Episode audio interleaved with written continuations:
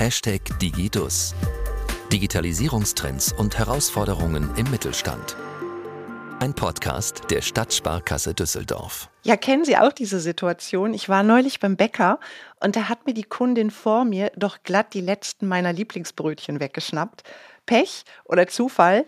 Als ich am nächsten Tag wieder dort war, erzählte mir die Verkäuferin, dass am Vortag durch den Bahnstreik viel mehr Kundinnen und Kunden im Homeoffice geblieben waren und sie gut drei Bleche Brötchen mehr hätte verkaufen können. Manchmal allerdings schickt sie natürlich auch abends jede Menge Brötchen und Brote als Retoure aus ihrer Filiale zurück. Beides ließe sich also vermeiden, wenn der Filialbetrieb besser vorausplanen könnte, wie hoch der Bedarf jeweils in unterschiedlichen Situationen ist. Und hier sind wir auch schon beim Thema unserer heutigen Folge, nämlich Datenanalyse oder Data Analytics. Die kann nämlich noch viel mehr als nur trockene Brötchen vermeiden. Vor allem kleinen und mittelständischen Unternehmen bietet sie enorme Chancen. Und auch wir, die Stadtsparkasse Düsseldorf, können mit Hilfe von Data Analytics viel für unsere Kunden verbessern. Ich bin Ihr Hashtag Digidus-Host Janine Malchrek-Wirz und ich freue mich sehr, dass Sie dabei sind. Herzlich willkommen zu einer neuen Folge von Hashtag Digidus. Ich freue mich wirklich sehr, dass ich heute mit Professor Dr. Tobias Schlüter und meinem Kollegen Dr. Johannes Gerlach, der ebenso zugeschaltet ist, über Data Analytics sprechen darf. Ein wirklich sehr spannendes Thema. Erstmal Hallo an euch beide und wie schön, dass ihr heute Morgen dabei seid. Einen schönen guten Morgen. Hallo Janine, danke für die Einladung. Hallo. Ich hatte mir was überlegt, ich bin ganz ehrlich. Ich habe eine kleine Überraschung für euch beide. Ich hoffe, ihr mögt Überraschungen am frühen Morgen. Die Gesichter sind noch so ein bisschen. Mm. Nein, ich hatte mir gedacht, wenn ich schon das große Glück habe, dass ich mit zwei absoluten Zahlenexperten, Zahlenkennern heute sprechen darf, dann würde ich so gerne meine Podcast-Folge einmal mit einer kleinen Rechenaufgabe starten. Es ist immer noch nicht wirklich überzeugend. Ich muss es noch besser verkaufen, sehe ich gerade. Ich möchte euch dazu sagen, diese Rechenaufgabe wird für euch ein leichtes sein. Und ich habe sie mir auch gar nicht ausgedacht, sondern ich habe sie aus einer Studie entnommen, nämlich einer Studie, damit ich das jetzt auch wirklich genau sage. Äh, das ist eine Studie gewesen, wo es um Data Mining basierte Absatzprognosen geht. Ich bin so, ich helfe euch gerne. Ich helfe euch gerne, solltet ihr Hilfe benötigen. Ich starte mal ähm, und wir gucken mal, was uns diese Rechenaufgabe heute Morgen bietet. Also an euch beide. Wenn eine Filialbäckerei den Anteil ihrer Retouren von, jetzt kommen die Zahlen, 19,1 Prozent auf 15,2 Prozent senken kann. Bei einem durchschnittlichen Umsatz von 400.000 Euro pro Jahr pro Filiale. Wie hoch sind die Ersparnisse an Umsatzwert pro Filiale? Rechnet ihr schon? Der Johannes tippt auf jeden Fall schon. Der Johannes tippt. Ich habe die Zahlen mitgeschrieben. Was waren das? 19,1? Also wir hatten 19 von, also Retouren, sie wurden gesenkt von 19,1 Prozent auf 15,2 Prozent. Und der jährliche Umsatz beträgt circa 400.000 Euro. Macht eine Ersparnis von um irgendwas um die 15.000, 16, Sehr gut. Um, um den Dreh Sehr gut. Sehr, ich sehr hätte gut. jetzt managerial gesagt 20.000 Euro Pi mal Daumen. Sehr gut. Sehr gut. Pi mal Daumen. Das nehme ich. Das habt ihr wunderbar gemacht. Genau richtig seht ihr. Ihr habt gesagt, für euch ist das ein leichtes. Jetzt einmal ganz unabhängig davon. Und wenn wir jetzt mal überlegen, der hat vielleicht 25 Filialen, dann ist das schon eine stattliche Summe. Also, mal abgesehen von diesem kleinen Rechenbeispiel, für dich, Tobias, wird das ja nicht überraschend sein, dass da solche Zahlen oder solche Summen bei, bei herauskommen, denke ich, denn du beschäftigst dich tagtäglich mit Analysen und mit Daten. Und das machst du so vielfältig, dass ich persönlich gar nicht weiß, wo ich ansetzen soll. Vielleicht könntest du mal so nett sein und uns ein bisschen erzählen, warum kennst du dich so gut mit Zahlen und Zahlenauswertung aus? Das war jetzt nicht abgesprochen, aber du hast gerade Nee. schon ins Schwarze getroffen, weil genau den Case hatte ich letztes Semester mit einem Studierenden, der die Absatzoptimierung des Restaurants seiner Eltern mit Data Analytics optimiert hat. Also ich bin jetzt seit einigen Jahren an der TH Köln Professor und forsche und arbeite dort genau in der Schnittstelle zwischen Betriebswirtschaft und Data Analytics oder Data Science, je nachdem, wie man das so nennen mag. Und in der Rolle arbeite ich vor allen Dingen auch mit Unternehmen in der Region, also Köln, Düsseldorf, äh, dem Rheinland und arbeite dort an Fragestellungen, wie kriege ich es eigentlich hin, dass Unternehmen Mehrwerte aus Daten generieren können? Wie schaffen sie es, eine Datenkultur zu etablieren? Und nach innen gerichtet mache ich das mit meinen Studierenden natürlich auch. Also in der Lehre geht es die ganze Zeit um diese Future Skills, um diese Zukunftskompetenzen, die ich heute haben muss, Data Literacy oder Datenkompetenz. Denn Daten sind heute einfach überall und sie entstehen überall. Und ich möchte vermitteln, wie kriege ich das eigentlich hin, mit einem Unternehmen bessere betriebswirtschaftliche Entscheidungen zu treffen, wenn ich eine vernünftige Datenanalytik nutze. Das ist ganz spannend, weil du jetzt, wir, wir sprechen über Daten, aber lass uns da ganz kurz ansetzen. Über was für Daten sprechen wir denn? Die Frage ist spannend, weil eigentlich geht es in diesen ganzen Themen nie um Daten. Zumindest nicht in, in, in, in erster Linie geht es gar nicht um die Daten. Also wenn wir über Daten sprechen, dann gibt es immer ganz unterschiedliche Daten. Ne? Also manchmal Kundendaten, Produktdaten, Metadaten, Geodaten, Bilddaten, Videodaten. Also all das sind ja Datentypen, die heute überall gesammelt werden. Aber es geht eigentlich nie um die Daten. Also viel wichtiger ist eigentlich so diese Vermittlung von Kompetenz. Also ich brauche Leute, die wissen, was kann ich eigentlich mit Daten machen? Also wie kann ich eigentlich Daten analysieren?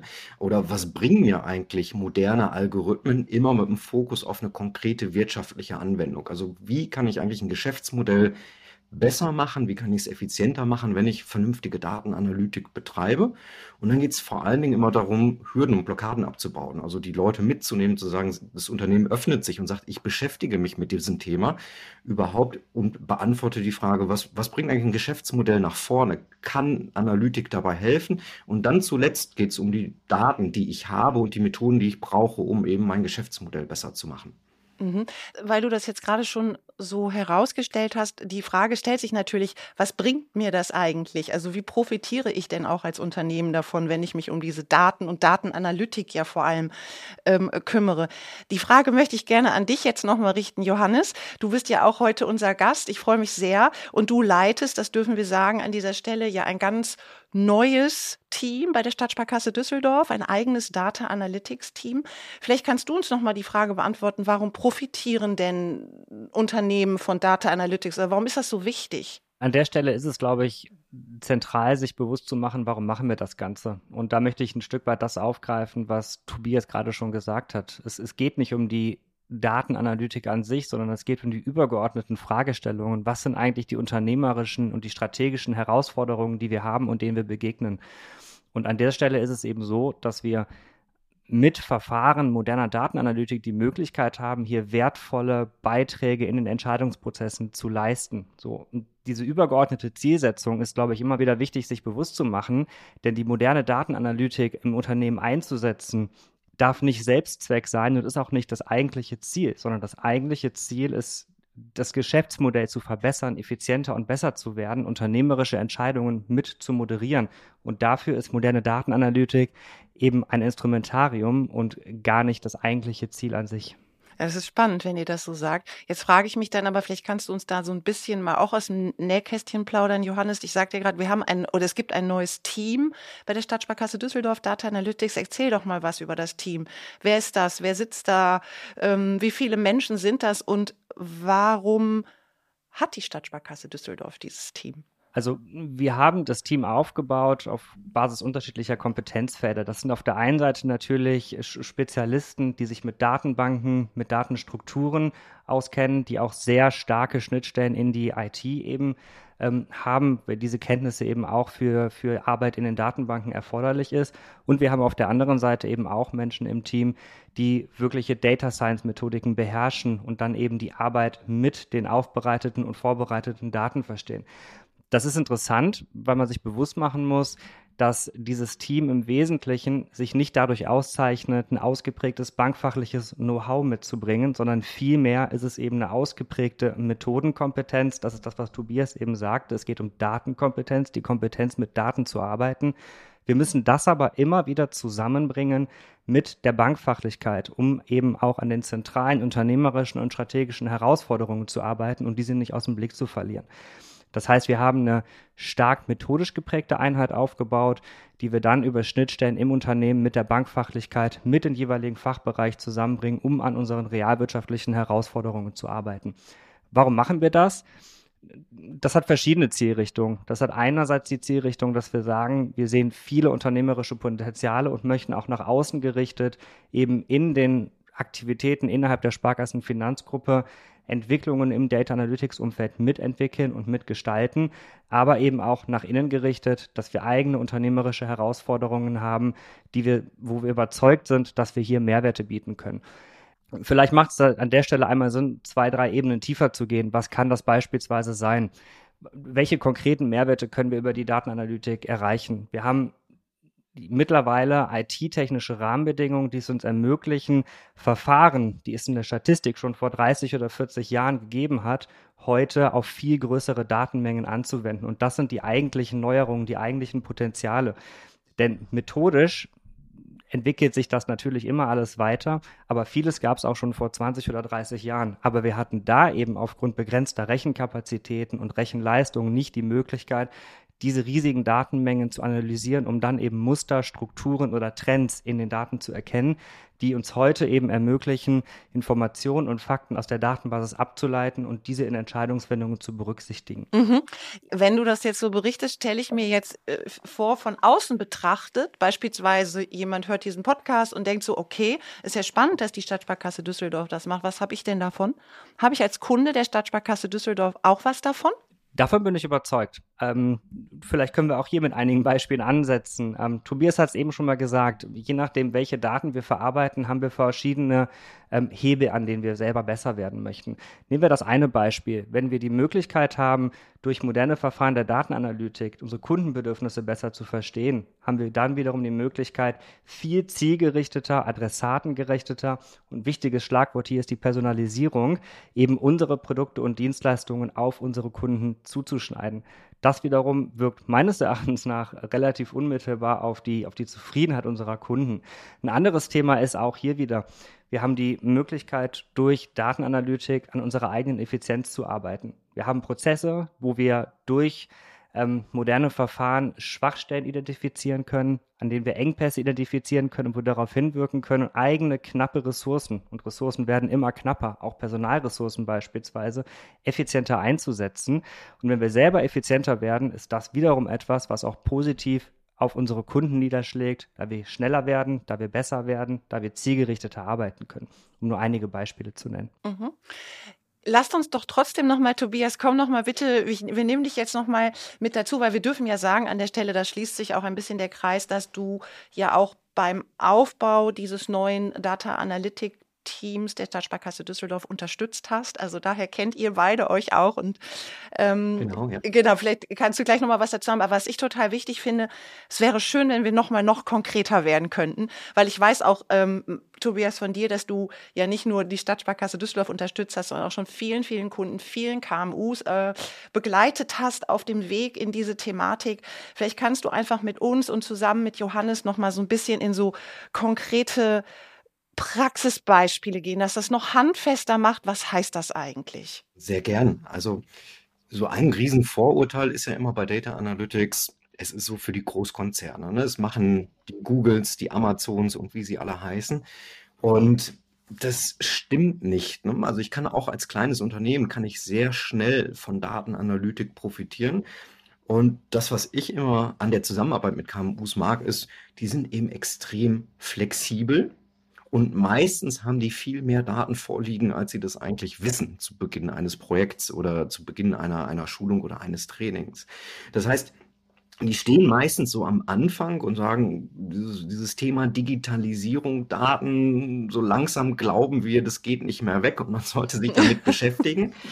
Und wissen aber nicht so wirklich wie. Ne? Wissen, oft ist es so, ich treffe ähm, Unternehmer, die sagen, ich habe wenig Daten, ich habe wenig Personal, ähm, die sich damit beschäftigen können.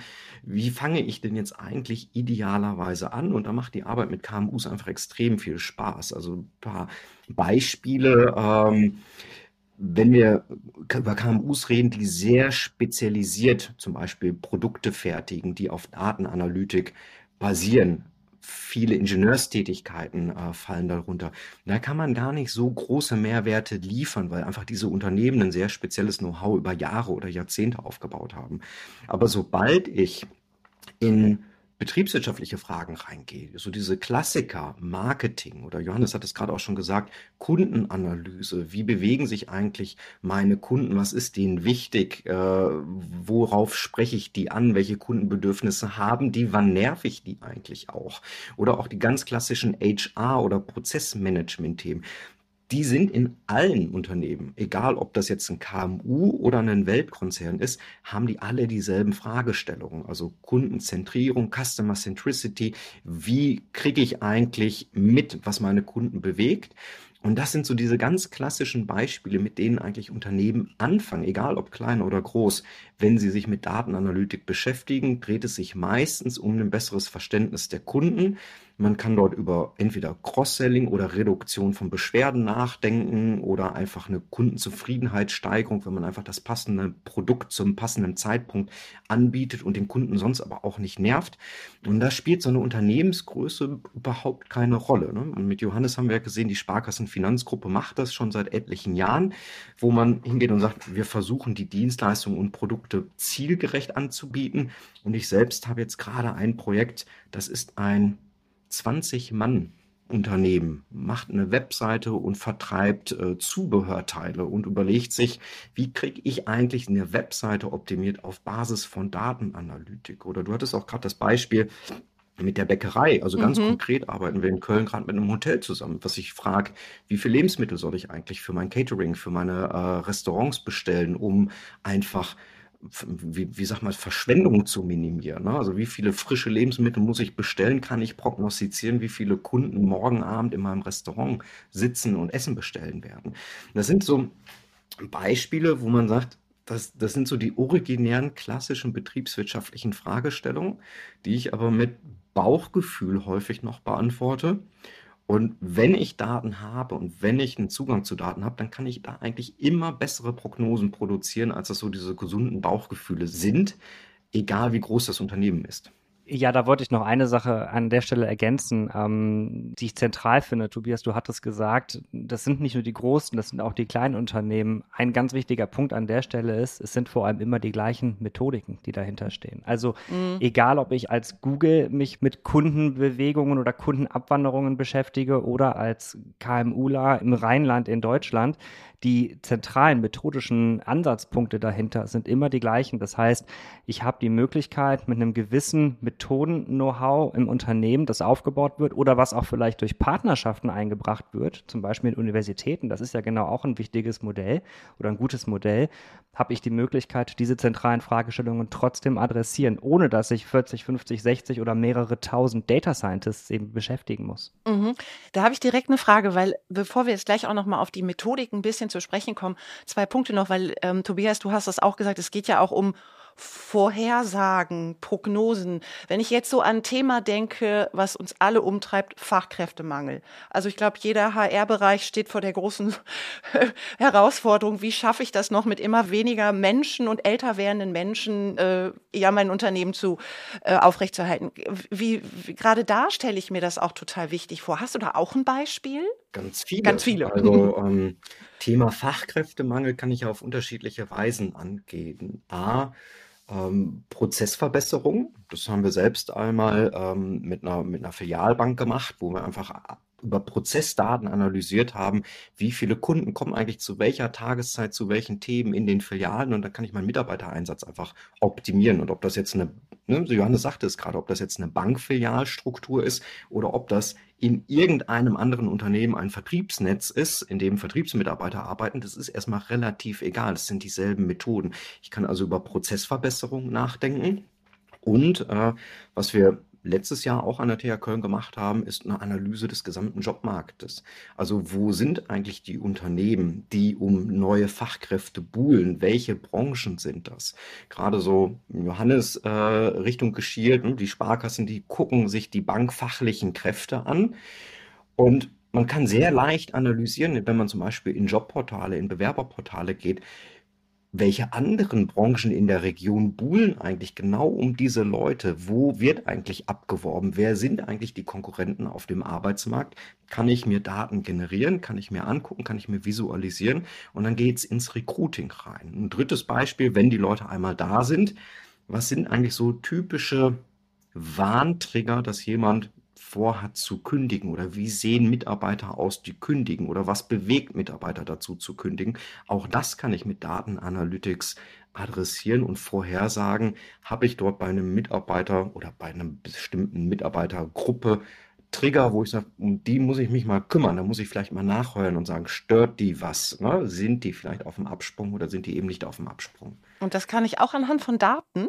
Ja, Gib uns mal ein Beispiel. Ich denke jetzt so gerade, wie kann ich diese Unzufriedenheit denn feststellen? Da bin ich jetzt neugierig. Lass es uns ins Positive drehen. Ja. Also wenn wir uns mit Kundenzufriedenheit beschäftigen, dann können wir uns genauso auch mit Mitarbeiterzufriedenheit beschäftigen. So, und wenn wir auf der Kundenebene uns die Frage stellen, was sind eigentlich die zentralen Trigger, was sind die zentralen Merkmale, was sind zentrale Stellschrauben, an denen ich drehen kann oder muss, um zufriedene Kunden zu erreichen oder Kunden, ja, um meine Kunden zufriedenzustellen, um zielgerichtete Produkte, Dienstleistungen anzubieten, dann ist es aus der datenanalytischen Perspektive die gleiche Ansatzpunkt, sind die gleichen Ansatzpunkte, wie wenn es um die zufriedenen Mitarbeiter geht.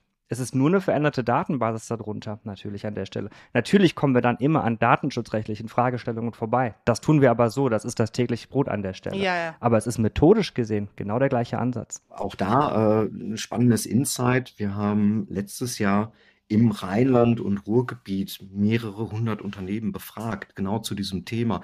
Was macht ihr eigentlich mit Data Analytics im HR-Bereich?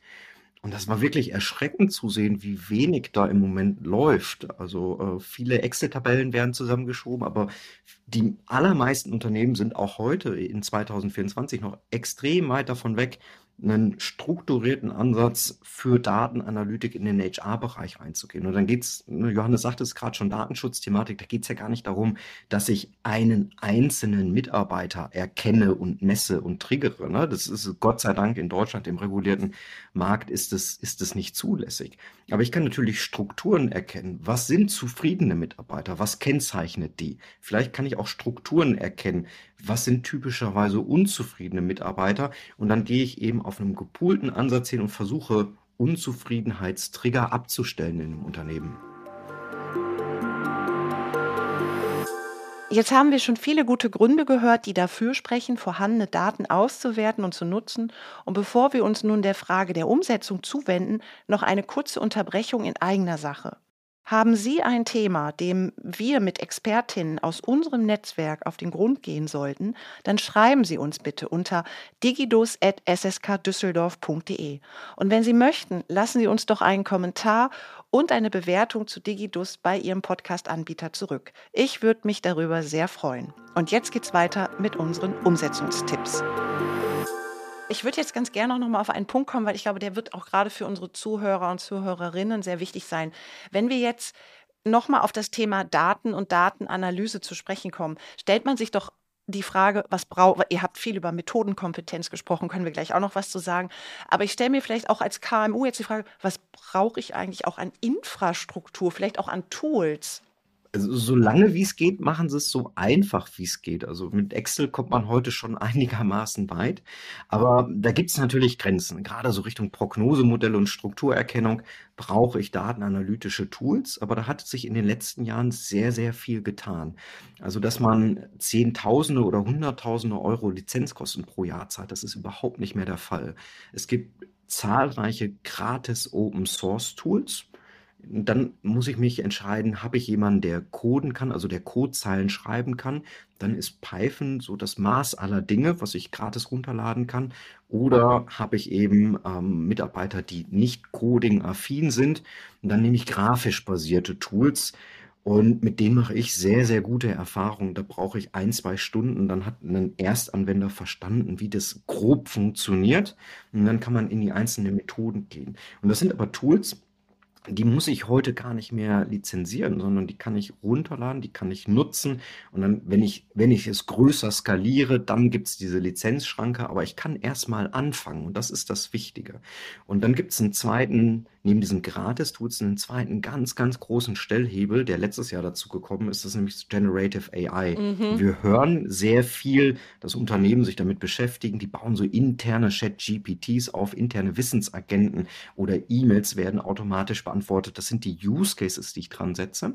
Ich kann aber diese Gen AI-Komponenten auch benutzen, um Daten analysieren zu lassen. Und das wird so der nächste große Trigger sein, der auf uns zukommt, dass wir nicht mehr einen Data Scientist haben, der Wochen und Monate lang einen Datensatz auswertet, sondern dass ihr mit einem Datensatz sprecht. Hier sind Daten. Ich möchte bitte prognostizieren, XY wird der Kunde etwas kaufen oder nicht und ich kriege eine automatisch erzeugte Analyse. Und dann sind wir wieder bei der Datenkompetenz. Da muss ich verstehen und bei der Methodenkompetenz, da muss ich verstehen können, ist das richtig, was da gerade erzeugt wird. Aber ich muss heute nicht mehr in 2024 nicht mehr hunderte Codezahlen runtertippen, sondern da sind wir gerade an einem sehr, sehr großen Umbruch. Mhm. Kann man sich vorstellen, mit dem, was äh, vor allem auch im letzten Jahr über generative KI passiert ist.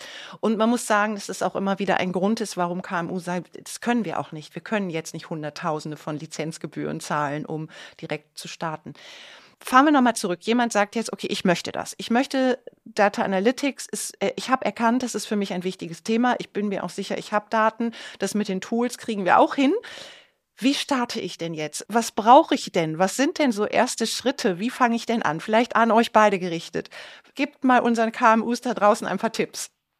Zuallererst steht natürlich immer die Frage, was sind eigentlich meine aktuellen Herausforderungen? Ähm, also wo sind die Schmerzpunkte in unserem in täglichen Business? Ähm, wo, wo ich sage, da muss ich dran, da will ich dran. Das ist das, was wir eingangs hatten. Datenanalytik ist nicht Selbstzweck. Wir machen das nicht, um sie einzusetzen als Ziel, sondern es ist immer die Frage, was ist mein aktueller Schmerzpunkt, wo habe ich unternehmerische Herausforderungen und dann kann ich ansetzen und überlegen, welche Potenziale sehe ich hier datengetrieben eben Erkenntnisse zu gewinnen, um im Umgang mit diesen Herausforderungen eben gute Empfehlungen aussprechen zu können oder ähm, ja, Lösungen bieten zu können.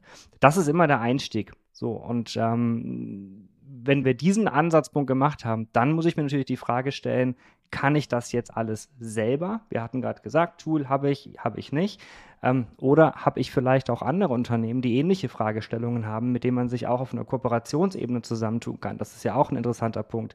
Das ist dann natürlich auch eine Frage der Branche, in der ich unterwegs mhm. bin. Bin ich, ähm, wo habe ich Wettbewerber oder wo habe ich potenzielle Kooperationspartner? Die Sparkassenfinanzgruppe funktioniert da glücklicherweise, dass auch sehr viel im Verbund passiert. Also für uns ist auch das Thema Kollaboration ein großes. Das ist natürlich nicht übertragbar auf jeden Mittelständler, auf den einen oder anderen vielleicht aber schon.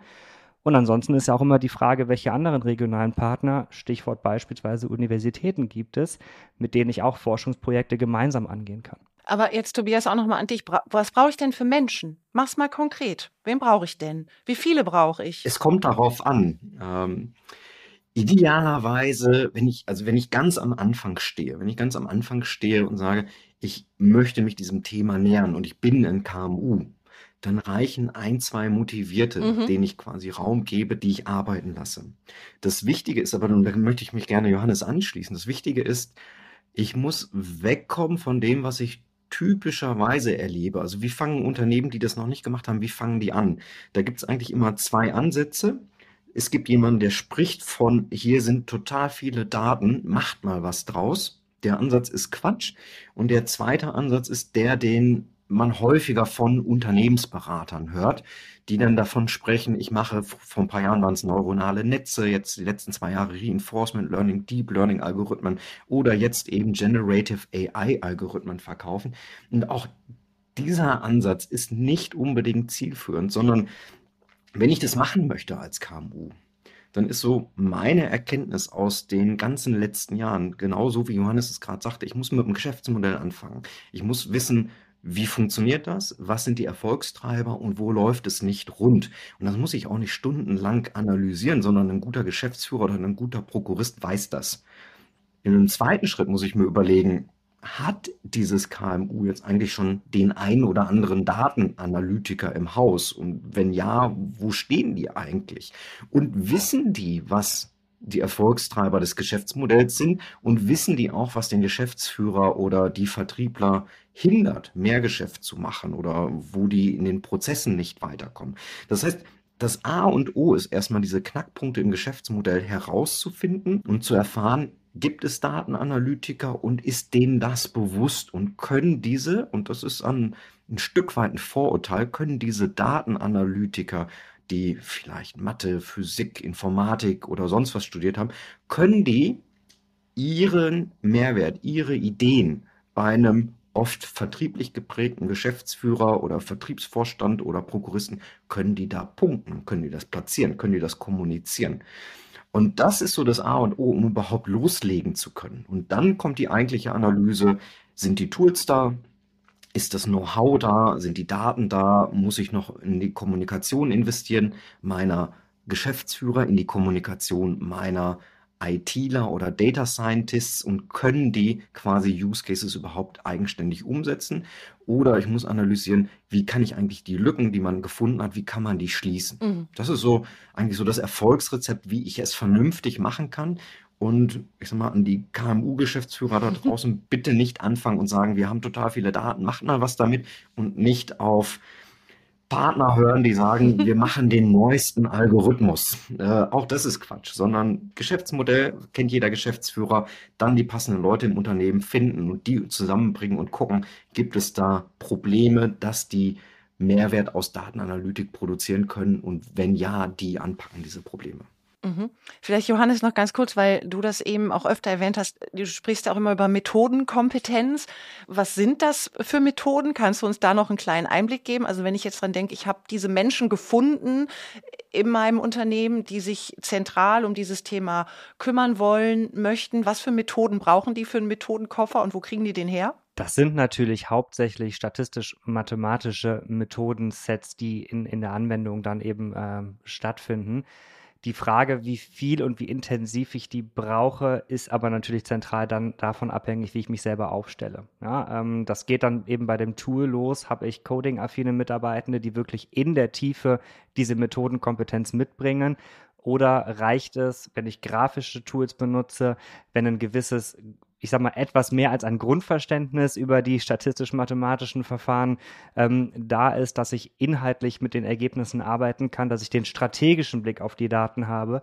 Oder habe ich eben vielleicht gar keine Kompetenz an dieser Stelle, dann gehe ich eben in Partnerschaftsmodelle zum Beispiel mit lokalen Universitäten oder auch nicht lokalen Universitäten, mit denen ich hier zusammenarbeite wo kriege ich diese Methodenkompetenz her? Tatsächlich ist es auch hier so, ähm, jetzt sind wir so ein bisschen auf der Schiene von Weiterbildung, Mitarbeitendenqualifikation. Mhm. Auch hier ist ganz viel Open Source tatsächlich verfügbar. Ähm, das ist Wissen, was über Jahrzehnte hinweg aufgebaut worden ist und tatsächlich auch, das hatten wir eingangs schon mal, in der breiten Masse auch stabil ist. Ja, das, das sind ähm, oft 30, 40 Jahre alte Verfahren, Modelle, die, die immer noch Anwendung finden. Was sich eben verändert hat, ist die infrastrukturelle Rahmenbedingung. Und deswegen sind diese Instrumente oder diese Modelle noch mächtiger geworden. Aber es ist nicht, nicht so, dass da jetzt äh, sich jedes Jahr neue, neue Algorithmen entwickelt werden, die x-fach besser sind als welche von vor 20 Jahren. Das ist gar nicht der Fall. Also auch hier wiederum, es gibt ganz viel Open Source verfügbar, was dann eben auch an Wissen konsumiert und aufgebaut werden kann. Jeder, der äh, einen betriebswirtschaftliches Grundstudium auch gemacht hat, ist in diesen Themenfeldern auch mindestens vorbeigekommen. Ähm, wie intensiv man sich dann damit befasst hat, ist natürlich eine andere Fragestellung, hat dann was mit Neigung, mit Interessen zu tun, aber es ist Bestandteil jedes betriebswirtschaftlichen Studiums. Mhm. Es ist doch äh, zugänglicher, teilweise niederschwelliger, als man denkt, ne? so wie ihr das jetzt gerade beschreibt. Das ist, Absolut. Das äh, finde ich ganz wichtig und auch unglaublich spannend. Vielleicht noch mal ganz kurz, weil wir schon zum Abschluss wieder unserer Folge kommen. Es geht ja immer so schnell, und aber ich verspreche euch, ich bekomme zum Abschluss keine Rechenaufgabe mehr von mir. Ähm, die Frage, glaubt ihr, dass Unternehmen so dieses Thema Data Analytics ähm, alleine stemmen können oder sagt ihr, macht es doch Sinn, sich da eher Hilfe zu suchen, ähm, wenn jetzt die, die Idee da ist, da müssen wir unbedingt auch was tun? Also ich würde sagen, wenn man, also wenn man wirklich komplett am Anfang steht, dann kann ein externer Anschub wirklich hilfreich sein. Aber du, du hast ja gefragt, können die das alleine stemmen? Und ich würde ich es ein bisschen umformulieren. Also das alles Entscheidende ist, das Unternehmen muss es alleine stemmen wollen. Ich brauche eine Bereitschaft in der Geschäftsführung, dass die sagen, wir packen das jetzt an. Ne? Und wenn ich das habe, dann, dann sind eigentlich drei Dinge entscheidend. Die Unternehmen müssen wissen, dass sie einige interne, vielleicht auch wenige, ein, zwei Mitarbeiter haben, die sich damit auskennen oder die sich zumindest einarbeiten wollen. Ich brauche also affine Mitarbeiter dafür. Und die müssen die Zeit dafür kriegen. Ich spreche mit Unternehmen, die bauen dann so virtuelle Teams auf, äh, Leute, die sich eben nicht exklusiv damit beschäftigen. Und die erzählen dann in den Gesprächen, ich mache meinen Tagesjob fertig und dann ab Freitags ab 15 Uhr habe ich Zeit, mich um die Datenstrategie des Unternehmens zu kümmern. Das geht meistens, ist das so semi-erfolgreich. Also ich muss denen die Zeit dafür geben. Und wenn die das dann machen, dann muss das Management hinter diesen Leuten stehen. Das muss es priorisieren und vor allen Dingen, wenn diese Themen ans Fliegen kommen, ist das so absolut entscheidend, dass das Management dahinter steht und diesen Leuten oder Data Analytics, Data Science den Rücken stärkt. Wenn, weil das ist extrem, also in meiner Erfahrung extrem leicht, aus Daten Mehrwerte zu produzieren und die Schwierigkeit ist dann eher über die Zeit. Denn wenn ich Mehrwerte produziere, dann gibt es meistens, also in meiner Erfahrung in den meisten Unternehmen zwei Gruppen. Es gibt die Vorreiter-Mitarbeiter, die das super gut finden, die manchmal sehr schnell völlig überzogene Erwartungen produzieren. Und dann muss man überlegen, wie manage ich das? Wie mache ich ein Erwartungsmanagement? Und dann habe ich eine zweite große Gruppe im Unternehmen, die ich sag mal, ich nenne sie so die Verhinderer, die haben Angst um ihren Job. Ne? Die KI, die Algorithmen, mhm. die ersetzen meinen Arbeitsplatz äh, oder der Algorithmus sagt mir, wie ich arbeiten soll. Das, das ist im Wesentlichen auch Quatsch. Da geht es um Ängste, da geht es um Change Management. Das sind aber vor allen Dingen Mitarbeiter, die können Analytics-Ergebnisse torpedieren. Und auch da muss ich mit umgehen können, wie ich dort quasi Analytik über einen längeren Zeitraum in dem Unternehmen gut bespiele. Mhm da sieht man auch, wie wieder wichtig Kommunikation ist ne, im Unternehmen, wie man damit umgeht, wie man es kommuniziert. Meine letzte Frage, leider ist es schon die letzte Frage, aber an euch beide nochmal gerichtet. Vielleicht kannst du gleich, Johannes, starten. Wenn ich jetzt äh, die Bereitschaft habe und äh, die Management-Attention ist genau da und ich brauche trotzdem Partner, ich suche Partner, was würdet ihr empfehlen? Wo finde ich die? Einmal möglicherweise bei uns, ansonsten ist es häufig zum Start, es ist wieder ja, es lässt sich schwierig pauschal beantworten, weil es immer vom Unternehmen abhängt. Ähm, so, wenn ich jetzt in der Perspektive eines, eines KMUlers bin, dann stellt sich natürlich häufig die Frage, wie bin ich eigentlich regional verwurzelt oder bin ich regional verwurzelt und habe ich hier Anknüpfungspunkte für Zusammenarbeitsmodelle. Das kann eine Variante sein. Die andere Variante ist ähm, natürlich auch an dieser Stelle immer wieder, sind wir schon oft dran vorbeigekommen, die, die, die zentrale Verwurzelung auch oder, oder Zusammenarbeit auch eben mit Universitäten, mit Forschungseinrichtungen. Es gibt viele Lehrstühle, Tobias ist einer davon als Verantwortlicher, die die sich eben genau auch in diesen Themenfeldern mit einbringen.